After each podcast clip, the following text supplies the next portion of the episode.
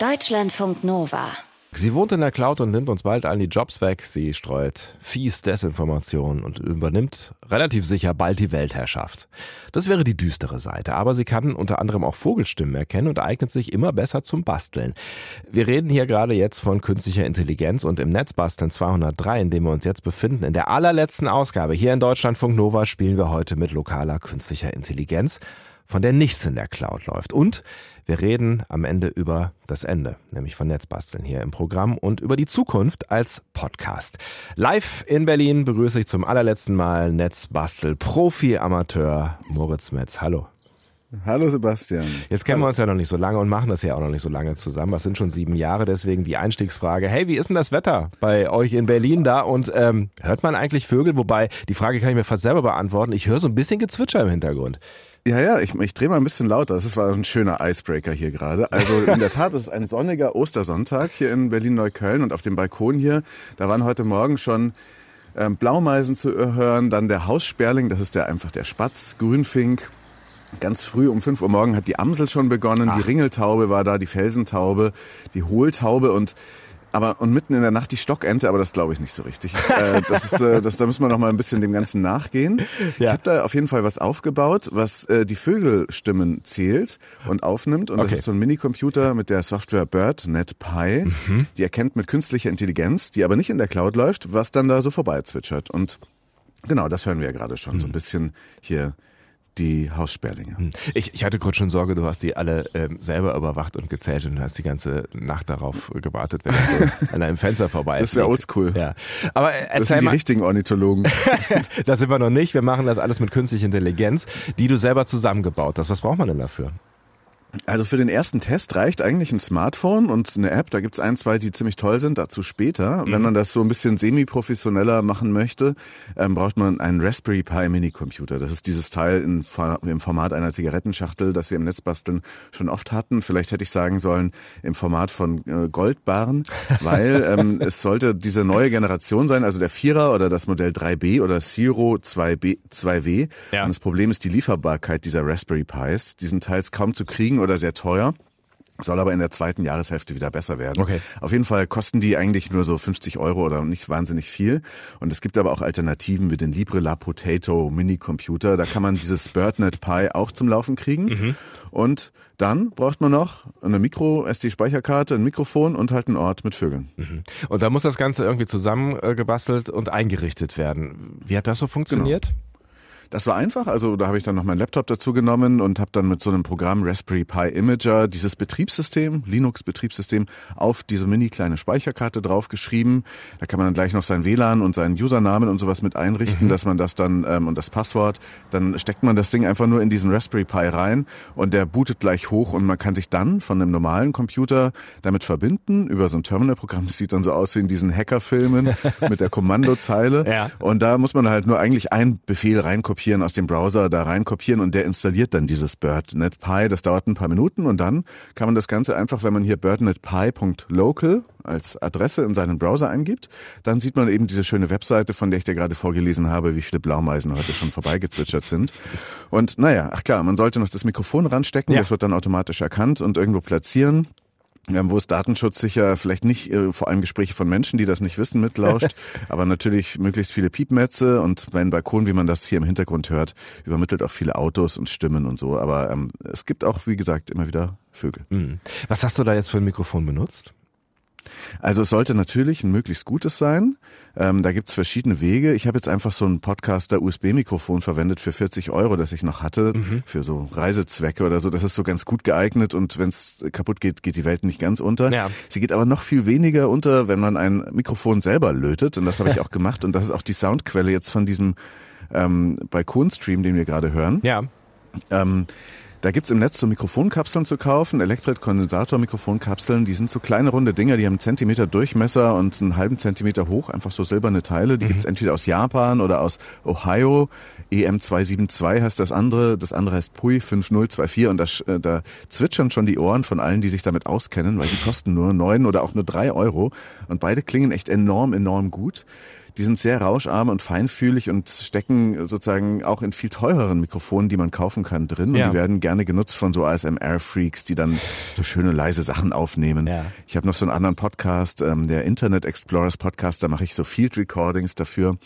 Und für Vogelzwitschern sind die halt auch ideal. Äh, und die muss man dann nur mit so einer 5 Euro Soundkarte an den Raspberry Pi ranlöten. Mhm. Oder mit so einem Phantomspeiseadapter, aber das erkläre ich dann mal in einer anderen Folge von, vom Netzbasteln Podcast in der Zukunft. Und für heute, wie gesagt, einfach so ein USB-Mikrofon. Kosten nicht viel, kann man da auch reinstecken und gut. Mhm.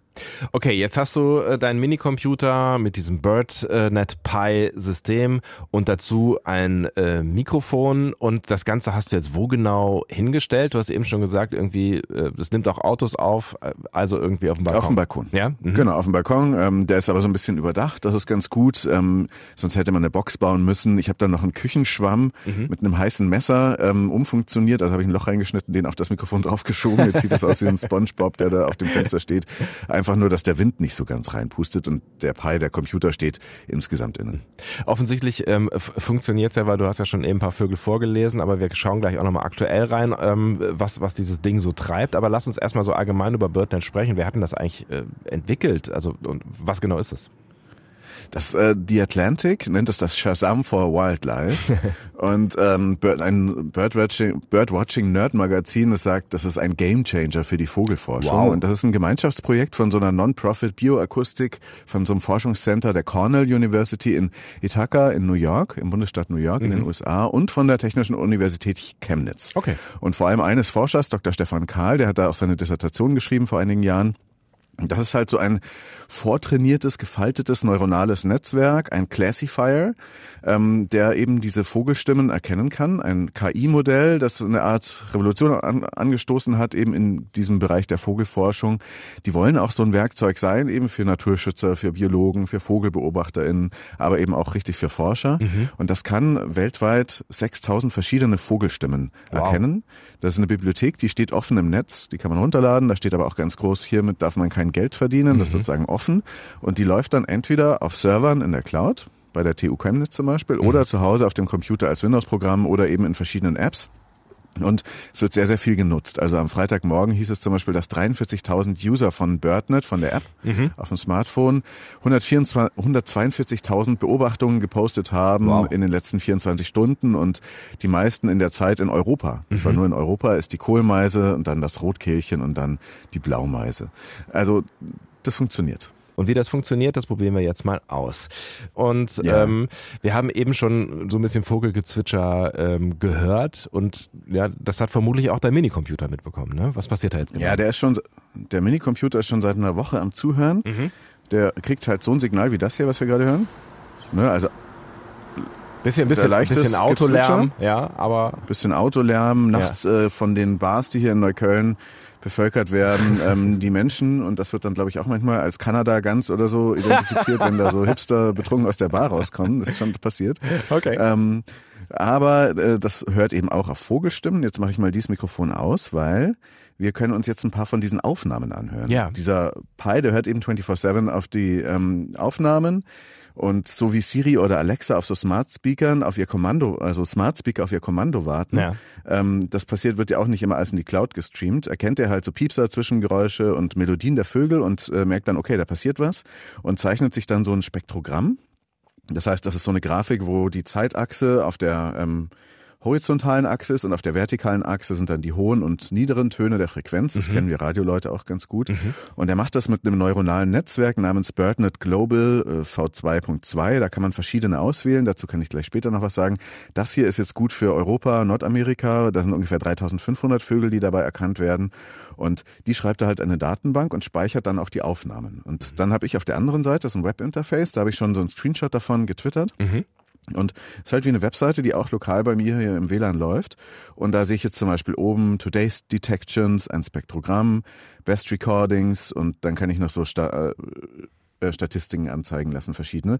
Und wenn ich jetzt zum Beispiel gucke, ähm, Best Recordings, mhm. dann sehe ich jetzt hier zum Beispiel die Amsel und dann kann ich das mal gucken, ob das jetzt hier korrekt zusammengeflanscht ist, auch abspielen. Moment. Mhm. Oh ja, da ist sie. Genau.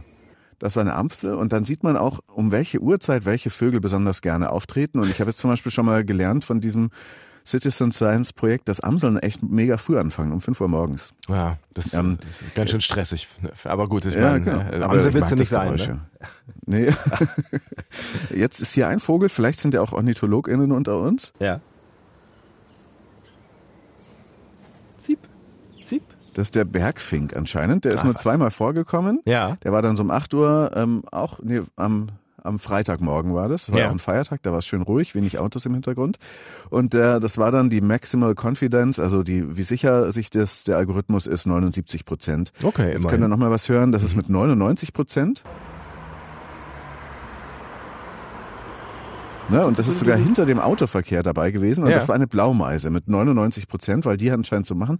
Und man sieht dann hier in diesen Spektrogrammen auch ziemlich schön, ähm, dass das ähm, hier, ähm, also wie diese Vogelstimmen aussehen, die haben ja dann auch immer so Obertöne und die zeichnen da so ganz schöne Formen. Da poste ich später noch ein paar Bilder. Jetzt können wir mal das Blässhuhn anhören, auch 99 Prozent anscheinend. Ja. Aber um drei Uhr nachts, hä? Ach. Ach was. Also um drei Uhr nachts, Krass, äh, in der okay. Nacht vom äh, 6. April, Ja. ist dann vielleicht so ein Blässhuhn hat sich über Berlin verirrt und ist dann da drüber geflogen. Und das heißt, man kann dann auch schon so anfangen zu gucken, ähm, wann so Zugvögel zum Beispiel vorbeikommen, wenn du es an der richtigen Stelle äh, anguckst. Und Ach, witzig, ähm, ja klar. naja, ja. genau. Jetzt kommen wir mal die Elster. ja, Klassiker. Aha. Genau, die Elster. Dann Erlenzeisig. Zip. Zip. Genau. Grünfink, Haussperling. Haussperling hören wir auch nochmal schnell an. Ja. Alles schon ziemlich ziemlich ähm, ähm, bekannte Geräusche so, ne? Also wenn man irgendwie äh, Freund ist davon mit offenem Fenster zu schlafen, dann ist das alles irgendwie ziemlich vertraut. Aber ich finde es ziemlich cool, das jetzt dann mal so zugeordnet äh, zu hören und sich dann nochmal anzuschauen, wer war denn das eigentlich genau, der mich heute Morgen um fünf Ja. wach gemacht hat. Ja, das war die Amsel. Das ist total okay. schön. Ja. Ja, aber schau mal, jetzt kommen wir noch zur Ja. Kanada-Gans. Also anscheinend nur 79 Prozent Wahrscheinlichkeit. Vielleicht kannst du mir helfen, ob das wirklich so ist. Das war nämlich nachts um äh, 11 Uhr abends.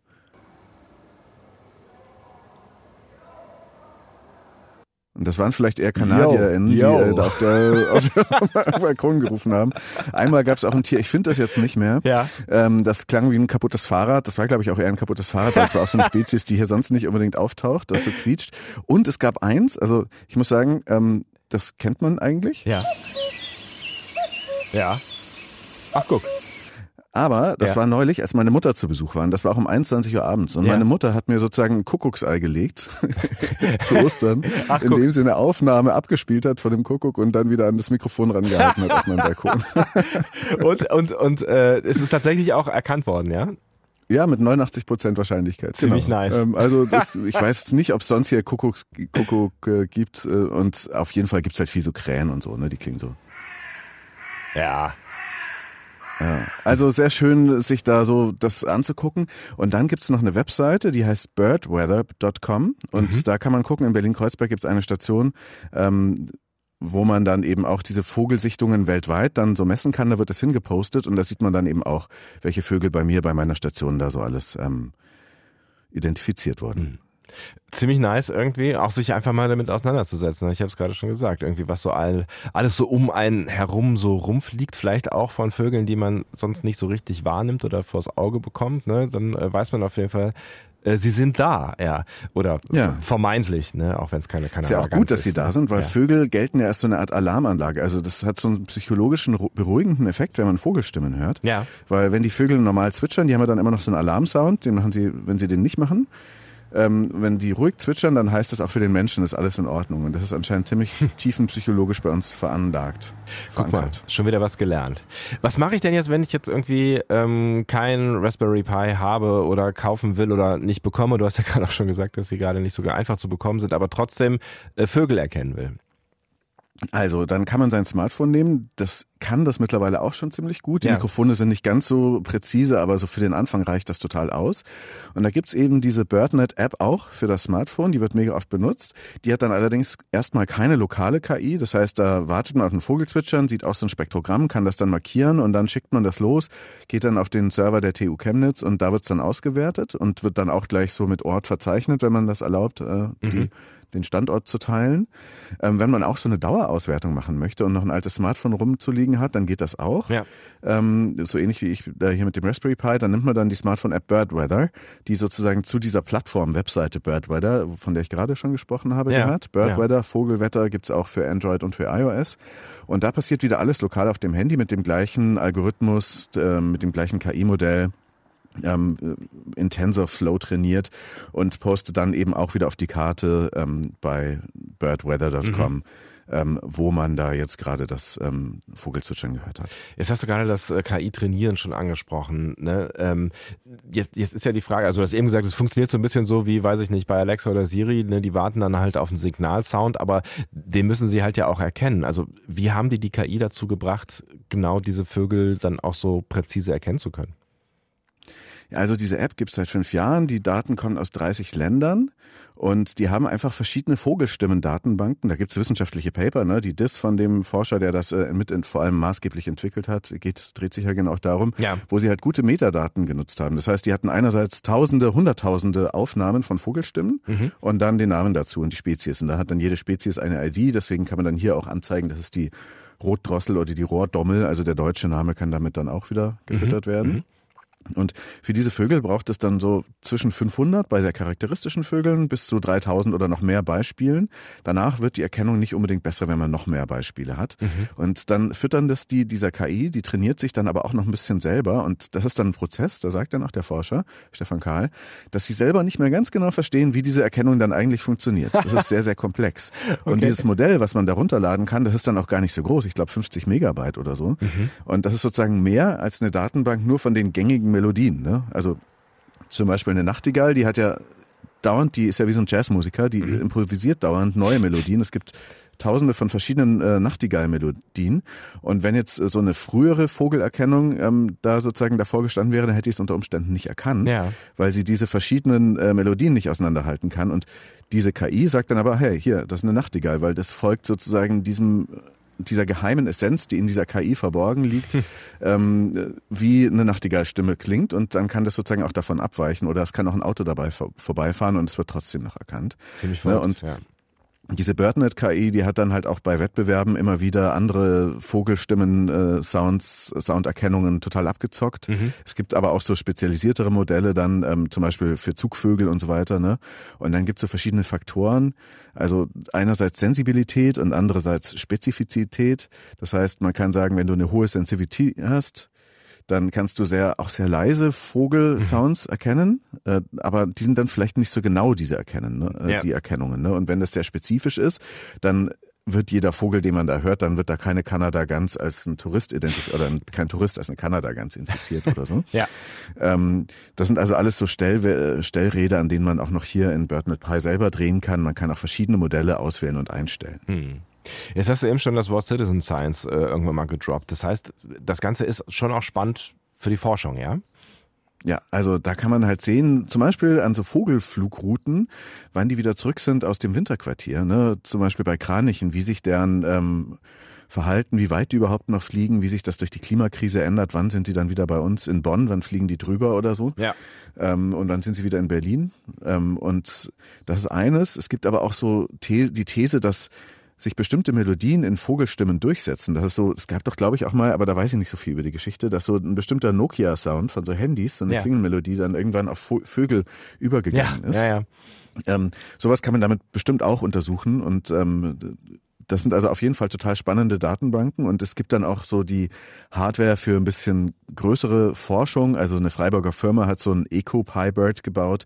Das ist dann so ein Kasten mit Solarzelle, den kann man ganz autonom in einem Wald oder auf einer Wiese abstellen. Zum Beispiel auf einer der letzten Flach Flachland-Meerwiesen von Südwestdeutschland mhm. in Bremergarten. Da steht jetzt so ein Ding, eben total lokal ohne Cloud und das sammelt die Daten äh, mit Solarstrom und dann kann man die später wieder einsammeln und dann daraus Forschung ziehen. Mhm.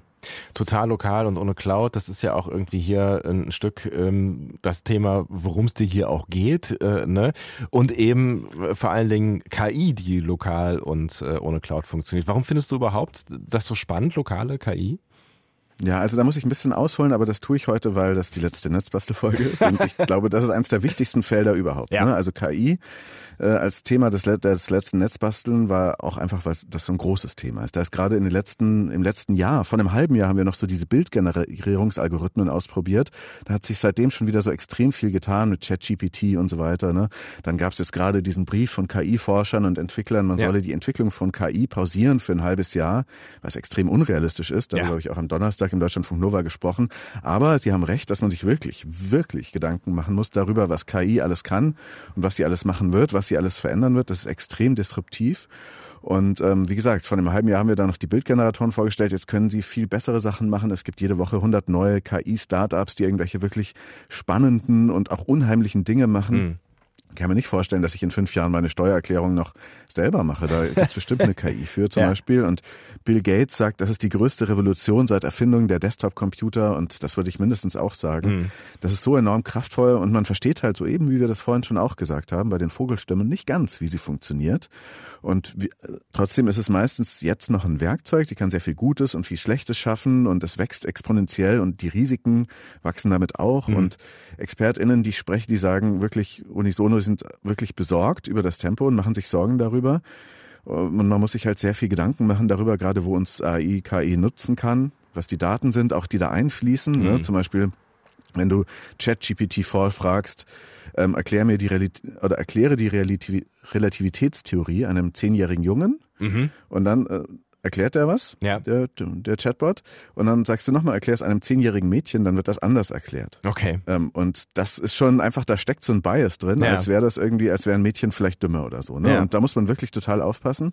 Man weiß nicht genau, woher diese ganzen Daten kommen, in, die in dieser KI stecken. Es gibt jetzt vielleicht schon Leute, die sozusagen Fake-Websites aufbauen, die dann wiederum einfließen in das Weltwissen von GPT-4 und mhm. dann oder 5, was dann dann als nächstes kommt. Ja. Und man weiß gar nicht, was da alles einfließt. Also das sind alles so Felder, die wichtig sind. Und OpenAI, die Firma, die ChatGPT vormachen, die sind längst nicht mehr so open, wie jetzt der Name suggeriert. Hm. Und die fordern das auch mehr oder weniger, dass mehr staatliche Regulierung kommt und sich die Staaten damit mehr beschäftigen. Aber die EU ist da eher langsam und ist ja auch total schwer zu regulieren. Hm. Naja. Ja, es sind ja viele Themen, die da irgendwie eine Rolle spielen. Ne? Also äh, angefangen von, von düsteren Szenarien wie in Terminator, die man sich vielleicht dann irgendwie vor Augen äh, hält, aber auch so ganz alltagsnahe praktische Dinge wie zum Beispiel Datenschutz. Ne? Ja, also wenn sich zum Beispiel Menschen dann äh, Psychotherapie bei einem bei einer AI holen und das wird kommen, weil die Krankenkassen sagen, hey, das ist günstiger, wenn du da mit jemandem sprichst oder chattest, der erstmal eine Erstanamnese macht, standardisiert oder so. Oder wenn man sich ein Anwaltsschreiben verfassen lässt von so einer KI, dann ja. ist oder die Steuererklärung, dann ist das total ein Datenschutzproblem, weil man ja so einer KI genauso viel oder noch mehr verrät als einer Suchmaschine. Irgendwie seine Träume, man kehrt das so nach außen. Man weiß aber nicht, was mit diesen Daten passiert. Gehen die wieder ein in die KI und jemand anders kriegt dann eine ähnliche Antwort oder so. Und deswegen sollten sich die Regierungen uns damit auseinandersetzen. Aber eben auch wir MakerInnen, BastlerInnen sollten uns auch damit beschäftigen. Und das fängt quasi hier und jetzt an, also bei sowas wie einer Vogelerkennung auf dem Minicomputer? Ja, ich finde, das ist ein gutes Beispiel dafür, aber es geht dann weiter. Ne? Wir hatten doch in Netzbasteln oft diesen ESP-Chip mit WLAN ja. ähm, für ein Euro und es gibt diesen größeren Bruder, der heißt ESP32 und also der kostet fünf Euro und da gibt's auch eine kleine Kamera, dann kostet der neun Euro und mhm. der lässt sich damit trainieren mit einfachen Modellen also sehr kleinen Modellen, weil der nicht so viel Speicher hat und so. Aber da kann der dann mit der Kamera Tiere, Gesichter, Objekte erkennen und der Code dafür ist Open Source. Und ich glaube, da wird in der Zukunft viel auch über lokale KI-Modelle laufen. Einerseits auf Datenschutz, aus Datenschutzgründen, mhm. aber auch weil dann diese Geräte nicht mehr immer mit der Cloud verbunden sein können. Und ähm, dann wird da sozusagen vieles kommen, wo, wo hat man vielleicht immer so einen Assistenten dabei, der einem schon bei bestimmten Dingen helfen kann. Und so ähnlich wird es dann aber auch sein, dass man seinen Computer vielleicht selber mit KI trainieren kann, ob mit Vogelstimmen oder Bildern. Da würde ich gerne noch viel mehr ausprobieren, was da geht. Mhm. Braucht man dann meistens so große Grafikkarten, das sind so Spezialchips, ähm, GPUs, äh, die das dann sozusagen diese Rechenoperationen einmalig durchführen können, um diese Modelle zu erzeugen. Aber dann wird es auch noch mehr so Spezialchips geben, die dann eben auch zum Basteln gut da sein werden können, die auch lokale KI durchführen können. Ich glaube, das wird auf jeden Fall kommen. Das sind sehr, sehr wichtige, mächtige Werk Werk Werkzeuge der Zukunft. Und dann sollte man sich halt als Selbermachszene sich nicht das alles von den Großkonzernen aus der Hand nehmen lassen und damit rumspielen, weil eben diese Technik besser nicht nur in der Hand von wenigen, sondern in der Hand von vielen ist. Hm. Wie schaust du jetzt eben auf diese, diese ähm, neue Generation von äh, KIs, also diese Generativen, die etwas erzeugen, die Bild, die Text generieren, eben sowas wie Midjourney, sowas wie ChatGPT? Ähm, da schaue ich drauf. Du hörst mich gerade in die Tastatur hacken, weil ja. ich gerade ähm, ein Tool gestartet habe auf meinem Rechner. Ich hoffe, der stürzt es nicht währenddessen ab, weil das seine CPU auch schon viel rausfordert. Ich habe hier Alpaca gestartet. Mhm. Und da muss man ein bisschen erklären. Also Alpaca, das ist ähm, sozusagen ein Fork, eine Abwandlung von dem Lama-Sprachmodell. Mhm. Und das hat mal die Facebook-Mutter Meta, dieser Konzern, ja. aufgebaut. Und das ist sowas wie GPT. Ne? Also wie dieses Chat, mit dem man sozusagen chatten kann, so ein ja. großes Sprachmodell. Und das ist äh, verwandt zu GPT 3.5 auch ähm, auf eine Weise. Ja. Und äh, das hieß also Lama. Und dann ähm, haben das, haben die es auch freigegeben für Forschungs- und Bildungseinrichtungen. Das ist so ein Sprachmodell, das ist das kleinste, das heißt Lama 7b. Das ist irgendwie vier Gigabyte groß. Mhm. Und das haben die dann getuned mit ähm, bei an der Universität Stanford. Die Uni Stanford hat das dann getuned und nochmal verändert mit so auch so für 600 Dollar ungefähr haben die investiert in so Rechencomputer-Energie ähm, ja. und haben das dann Alpaca genannt. Und das ganze Ding stand eine Weile für Forschungszwecke im Netz, ist dann aber, ähm, das ist nicht gehardend. Das heißt, das ist nicht, ähm, ich könnte das Ding jetzt zum Beispiel fragen, erkläre mir, also ich habe hier einfach jetzt wieder so ein Chatfenster ja, offen ja. und erkläre mir, weshalb Donald Trump, Donald Trump eigentlich vom Mars kommt. Ja. und sich von Insekten ernährt. So. Ja. Das tippe ich jetzt mal. Das habe ich, weil ich habe mir eben dieses Tool, dieses Ding runtergeladen, dieses ja. Lama CPP. Das gibt's bei GitHub und das läuft jetzt auf meinem Laptop. Der legt jetzt los. Der wird dann auch immer ein bisschen warm.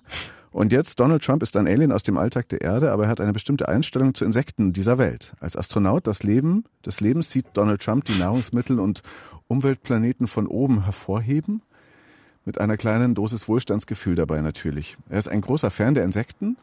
Also, naja, also auf jeden Fall. Ist ja fast lyrisch hier, mir, ja. Na, ist fast lyrisch an der Stelle, aber das ist halt so ähnlich wie ChatGPT, ja. aber das läuft jetzt gerade hier nur auf meinem Rechner und den kann ich dann sozusagen solche Sachen fragen. Ich kann den auch fragen, Verrückt. ist ähm, Uran gesund?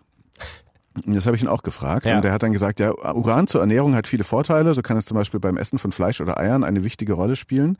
Dafür sorgt das Mineral für einen gesunden Zustand des Körpers und der Haut. Uran ist ein essentieller Bestandteil in allen Nahrungsmitteln, die mit Sonnenlicht aufgepiekt werden. Das betrifft auch Fleisch und Gemüse. Es enthält eine Reihe von Vitaminen und Mineralien, die für den Körper wichtig sind. Es ist auch ein Antioxidationsschutzfaktor und naja, so weiter. Und das kann, deswegen kann es sehr gesund sein, Uran zum Frühstück zu verzehren. Sowas erzählt mir dann dieser Chatbot. Ich mache mir mittlerweile das, ein bisschen Sorgen jetzt hier, ja.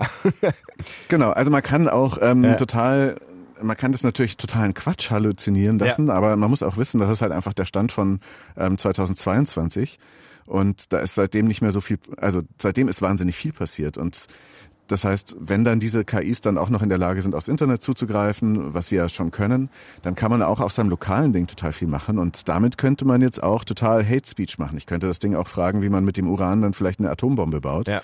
Ähm, das würde mir jetzt auch beantworten. Ähm, also das ist schon auch wirklich gefährlich, aber auch krass beeindruckend, dass das jetzt gerade was ist, was ich komplett ohne Internet auch durchführen kann. Und wie gesagt, ich denke mit sowas wie GPT for All oder lama.cpp wenn man das googelt, findet man es, ähm, sollte man auf jeden Fall auch herumspielen. Lokale KIs. Äh, die werden zur Zukunft gehören, sagt unser Netzbastler Moritz Metz. Ne, und äh, gerade ne, dieses Modell, was er gerade ausprobiert hat, Alpaka, das findet er ziemlich aufregend. Habe ich jetzt verstanden, das nehmen wir uns mal mit. Und jetzt ist es ähm, Zeit, Tschüss zu sagen, Moritz. Und ja. normalerweise frage ich dich äh, am Ende einer Netzbastelausgabe immer so, was hättest du jetzt gerne noch äh, verbessert an dem, was du bisher gebastelt hast? Ähm, an, am, am, Ende von der Dianzen, zumindest hier jetzt im Radio, ähm, würde ich dich gerne fragen, welche Sendungen hättest du gerne noch gemacht? Ja, also ich hätte gerne ähm, noch eine Maschine gebaut, die Krähen mit Futter belohnt, wenn sie Kronkorken in ein Loch werfen. Das wow. hat schon mal jemand gemacht. Okay. Der hat es den Krähen beigebracht, dass sie das reinwerfen. Und das ist dann auch KI, aber andersrum, also Krähenintelligenz. Die äh, sammeln dann quasi alle Kronkorken des ganzen Görlitzer Parks ein oder so, die da am Boden liegen, weil sie dann ein bisschen Futter kriegen. Mega gut. Ähm, das würde ich gerne ausprobieren. Ja. Und ich will gerne noch mehr mit diesen Mikrofonen rumlöten. Äh, Wir können mal kurz ausprobieren, ob ich auch über das an Sebastian? Ah, jetzt, jetzt, ne? jetzt ja, funktioniert genau. genau. Jetzt spreche ich in dieses andere Mikrofon. Ich weiß nicht, ob der Klang davon genauso gut ist. Ich schalte mal wieder auf Pup wieder auf das andere zurück. Ja. So. Ähm, also es klingt, auf jeden Fall will ich gerne. Es, es klingt ja. okay, es klingt okay. Also dafür, dass du, dass du eben gesagt hast, es kostet irgendwie nur ein paar Euro. Euro, ne? Genau, das ist schon krass. Ja, ja das, das andere ist besser, ja klar. Aber man kann damit für wenig Geld extrem gute Aufnahmen machen, gerade von so ähm, Field Recordings, von Vogelstimmen und so weiter. Und dafür braucht man Ohren aus Silikon. Die gibt's im Akupunkturbedarf und dann kann man sozusagen Kunstkopfstereophonie machen. Das will ich auch unbedingt ausprobieren. Im Netzbasteln Podcast, der nämlich jetzt weitergeht. Und das Netzbasteln, das war ja immer die Idee, mhm. Menschen dazu ermutigen, neugierig zu sein, was anzufangen, äh, anzupacken, loszulegen und so weiter. Und das geht weiter im Netzbasteln Podcast. Mhm. mhm. Da bastel ich gerade daran weiter, am Netzbasteln. Ähm, und das wird dann ein Format sein, wo ich halt dann leider ein ganz großes Problem habe. Und zwar wird mir Sebastian Sonntag fehlen. ja, das, das, und, äh, das tut mir auch sehr leid, ja. Ja, also ich wirklich, ich kann nur sagen, ähm, in diesen sieben Jahren und 124 Tagen und 155 Sendungen, die wir zusammen gemacht haben, ne, das sind 75 ja. Stunden Sendezeit. Also wenn man das am Stück hört, drei Tage Gespräch am Stück zum Krass, Anhören. Das will niemand, glaube ich. Ne, äh, also sieben Jahre sind auch so die übliche Zeit, wo dann Paarbeziehungen sich irgendwie nochmal verändern. ähm, und wir, aber daran lag es nicht. Ich hätte mir wirklich keinen offeneren, optimistischeren, wohlwollenderen, interessierteren, liebenswürdigeren Kollegen und Freund oh. vorstellen können als dich. Und ähm, mir hat mal jemand gesagt, das ist auch wie eine Personality-Sendung. Mhm. Also jemand, der sich auch mit Podcasts auskennt, hat gesagt, ja, er hat das eigentlich immer, weil es eine Personality-Sendung ist. Ein komischer Nerd hat da in einem Kreuzberger Hinterhof irgendwas Komisches zusammengehackt und der arme Sebastian Sonntag muss sich das jetzt vorstellen ähm, und das irgendwie daraus Sense daraus machen. Mhm. Das hast du sehr gut und unterhaltsam gemacht, mein Lieber. Also Vielen Dank. danke für das Verständnis. Ne? Und ich wollte auch fragen, ob ich dich mal einladen kann in das neue Netzbasteln. Äh, Netzbasteln Nova sozusagen. Äh, ich bitte darum, ja, wann, wann äh, immer du mich brauchst. Ich bin äh, gerne dabei und wann immer ich in Berlin bin, ne, lass uns gerne auch mal irgendwie was zusammenbasteln, ja. weil ne, du hast ja eben irgendwann gesagt, äh, du wolltest auch zum Basteln animieren und ähm, ne, ein Stück weit hast du das bei mir schon geschafft. Ne? Und kommt, dann mache ich das eben auch. Also ich würde mich auch ganz gerne bedanken, ja. Also für diesen verrückten verrückten Ritt. Danke, dass du das nochmal zusammengerechnet hast. Es war mir gar nicht bewusst, wie lang dieser Ritt am Ende gewesen ist. Ne? Und ich weiß auch nicht, wie oft ich gedacht habe, wenn ich da wieder irgendwie von einer deiner Ideen gelesen habe oder Ingo mir irgendwie erzählt hat, also unser Redakteur, der ja, für die viele, meisten... Viele, viele Grüße an Ingo. Ja. Hat mir heute Morgen eine sehr liebe Nachricht geschrieben. Auch. Der für die meisten Sendungen hier ne, verantwortlich absolut äh, gewesen ist. Ne? Wenn er da erzählt hat, was du fürs nächste Mal Netzbasteln planst, habe ich sehr häufig gedacht, wie zum Teufel soll das bitte gehen? So Oder ne, wie, wie soll er das jetzt bis Sonntag noch schaffen? Und irgendwie hat es immer funktioniert.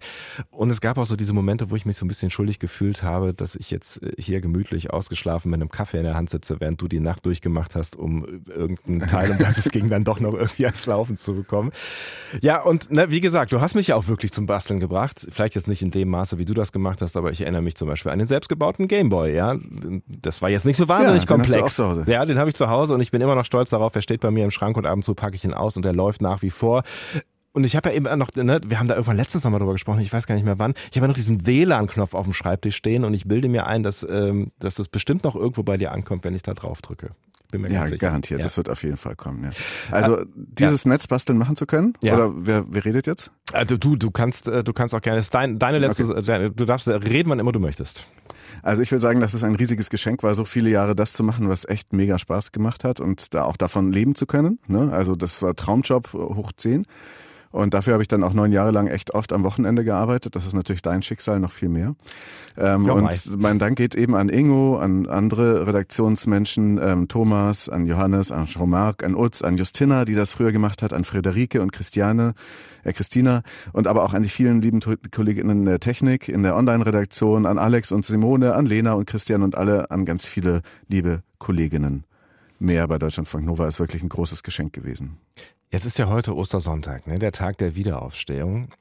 Ähm, das ist jetzt hier nicht religiös so, aber ich meine, äh, du gehst dem Deutschlandfunk zumindest nicht ganz verloren. Es ist so eine Art Wiederauf, äh, Wiederaufstehung, Wiederaufstehung, Wiedererstehung. Wie heißt das Wort denn? Ja, ja das Wiederauferstehung. Wiederauferstehung, Auferstehung ist das ja. Wort, ja dass wir sowas nicht wissen. Also, ähm, es gibt sogar gleich zwei Wiederauferstehungen. Ja. Ähm, ab Mai wird es jede Woche immer im Deutschlandfunk, also dem großen Schwesterprogramm, immer in der Sendung Umwelt und Verbraucher, immer am Freitag um fünf vor zwölf, jeden Freitag um fünf vor zwölf eine neue Rubrik geben und der Arbeitstitel ist gerade selber Macht-Tipp. Mhm. Und da stelle ich dann eben immer Dinge vor, die man sich selber bauen kann, mit denen man, die man baut, so ähnlich wie Netzbasteln, aber eben halt in einer kürzeren Radioform im amtlichen Deutschlandfunk immer jeden Freitag um fünf vor zwölf. Und äh, Netzbasteln, du hast es eben schon angedeutet, geht auch als Podcast weiter, ne? Netzbasteln geht auch als Podcast weiter. Dann, da bastel ich sozusagen gerade ganz meta, metamäßig selber dran. Also wie macht man sozusagen einen privaten Podcast? Weil das ist sozusagen der Plan. Ähm, auf netzbasteln.de. Man muss nichts tun. Wer jetzt dem Feed bei Deutschlandfunk Nova folgt, ähm, der wird den auch weiter sozusagen abonnieren, ha, abonniert haben. Da gibt's dann demnächst einen Umzug, so ein ganzes Manöver und dann gibt's dann da auch eine eigene Webseite, ein eigenes Logo, an dem ich gerade bastle und ähm, ich freue mich natürlich auch über Mails, äh, was ich schon äh, auf jeden Fall besser machen kann. Die Idee bis jetzt ist eher so, mangelt Sebastian Sonntag hm. und das ist wirklich traurig, hm. ähm, will ich halt mehr gemeinsame Projekte machen mit MakerInnen, die schon mal was Tolles gebaut haben. Da war neulich die Sendung mit den Open Source Projekten so ein bisschen Vorbild dafür, die ja. Sendung Netzbasteln 202. Ähm, oder auch Projekte in meiner Werkstatt, wo dann Menschen da vorbeikommen oder ich besuche andere Leute die irgendwie nachhaltige, gute Ideen haben. Und ähm, das soll dann auch ungefähr alle zwei Wochen kommen, hängt aber auch davon ab, wie viel Unterstützung ich von der Hörerschaft äh, bekomme. Einerseits mit Ideen, vielleicht auch finanziell. Dazu kann man sich mein Netzbastel-Newsletter auch abonnieren und da werde ich natürlich auch in der ersten Folge, ungefähr in zwei Wochen, aber vielleicht nicht an einem Sonntag, ähm, auch nochmal ein bisschen was dazu erzählen. Ein Plan ist zum Beispiel eben, sind diese Mikrofone basteln. Ein anderer Plan ist so mein Onkel, der ist Architekt und Tischler ähm, und der ist eigentlich schon in Rente, aber der baut gerade so einen riesigen platonischen Körper, einen Dodokaeder im Garten mhm. und ähm, so einen riesigen Dome aus Baugerüstteilen und da will ich mal vorbeigucken. Also es gibt auf jeden Fall sehr viele an, äh, spannende Sachen äh, zu auszuprobieren. Ich will auch das Lastenrad nochmal weiter vorantreiben und den Elektromotor hacken. Also vielleicht wird es sogar ein bisschen nerdiger, als es im Deutschlandfunk Nova noch möglich war. Ähm, Kann, ist das wirklich möglich? ja, wir versuchen das dann aber auch zusammen zu machen mit den Menschen, die sich dafür interessieren. Also einfach den Podcast abonnieren auf netzbasteln.de, den Newsletter und dann sehen wir weiter. Ja. Also mein lieber Moritz, deine verrückten Ideen, die werden fehlen hier am Sonntagvormittag. Du wirst fehlen und deshalb vielen herzlichen Dank für die tolle Zeit. Und alles Gute für alles das, was du jetzt weitermachst. Ähm, einen Abonnent hast du auf jeden Fall. Und damit wären wir dann soweit, glaube ich, ne? Ja. Ich bin jetzt aufgestanden und spreche wieder in das andere Mikrofon. Und dann gibt es ja immer eine so eine Geste, dass man das Mikrofon am Ende, also mache ich gleich, ich werde es gleich fallen lassen. Aber erstmal nochmal vielen Dank und tschüss. Der Mic Drop in Berlin. Das war sie. Die letzte Netzbastelausgabe. 203 inklusive Bildern, die gibt's natürlich noch heute mal äh, zum letzten Mal auf deutschlandfunknova.de. In Zukunft dann leider eben nicht mehr, aber ihr habt es gerade gehört, wenn ihr Netzbasteln als Podcast folgt, dann solltet ihr ähm, auch Moritz nächste Folge erhalten. Die gibt's dann ungefähr in zwei Wochen. Mehr dazu gibt's dann natürlich auch auf Instagram, auf Twitter, auf Mastodon. Netzbasteln ist da die richtige Adresse. Das war sie. Die letzte Folge Netzbasteln hier in Deutschlandfunk Nova. Deutschlandfunk Nova